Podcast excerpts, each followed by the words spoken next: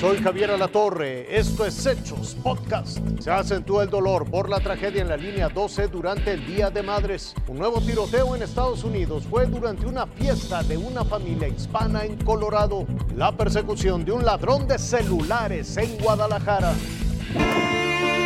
Este 10 de mayo fue distinto para las familias que perdieron un ser querido en el accidente de la línea 12 del metro. A una semana de la tragedia, con sus fotografías frente a la zona cero, fue como se recordó a los fallecidos, entre ellos tres mujeres que eran madres de familia, Liliana López García, Angélica Segura y Araceli Linares. Todos los que vinieron aquí, pues es un dolor que todos estamos sintiendo, ¿no? Como mexicanos. Entre las fotos está la de Brandon Giovanni, quien aparece junto a su mamá, Marisol. Ella ha vivido una de las penas más grandes que una mujer puede sentir, perder a su hijo. Tenemos planes para el 10 de mayo. Y vamos a ir a pasear ese día. Tenía juntándolo de su regalo de su mamá. Detrás de cada víctima, hombres o mujeres, jóvenes o incluso niños, hay también una madre que hoy los llora.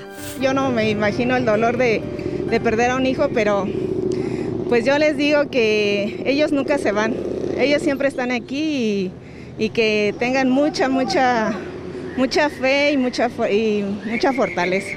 Este Día de las Madres será muy distinto para quienes fueron parte de esta tragedia. Será un día para extrañar y recordar a quienes ya partieron. Creo que no es día de festejo, es día de, de, unión de los mexicanos con todas las familias que sufrieron. Lucero Rodríguez, Azteca Noticias.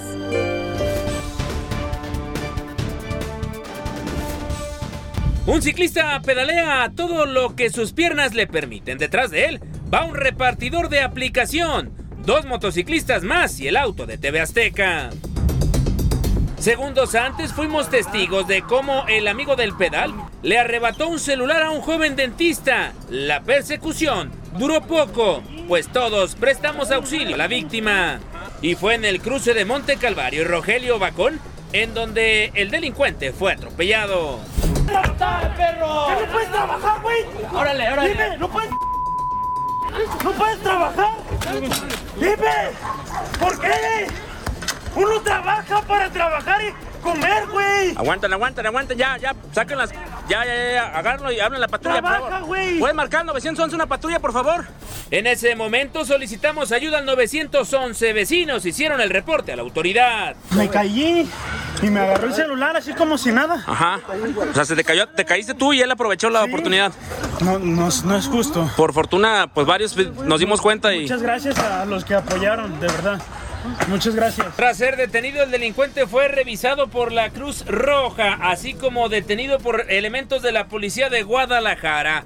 El ladrón deberá de hacer frente a los daños causados al teléfono celular. Por fortuna en esta ocasión, la víctima recibió ayuda, evidenciando que los buenos somos más. Gerardo Sedano, Azteca Noticias.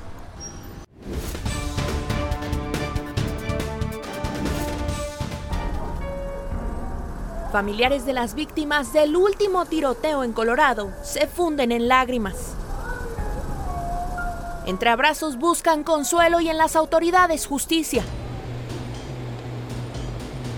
12 con 20, madrugada del domingo, un pistolero abrió fuego en una casa móvil. En el lugar había niños. Se celebraba una fiesta de cumpleaños. Ahí el agresor arrebató a tiros la vida de siete personas, incluyendo la suya y la de su novia. Patrullas y ambulancias llegaron a la escena, atendieron la emergencia y confirmaron que ningún menor resultó herido. Ahora investigan el porqué de los disparos. Well, it's a tragedy, and it's a stark reminder of the potential lethality of domestic violence. We had a lot of very innocent people uh, that were killed uh, in the midst of what appears to be a domestic violence incident. Con flores, velas y estas fotografías, las víctimas son recordadas por sus seres queridos. Las pérdidas humanas son irreparables. Por ello, es cada vez más grande la sed de justicia. Ilse Lorena Trejo, Azteca Noticias.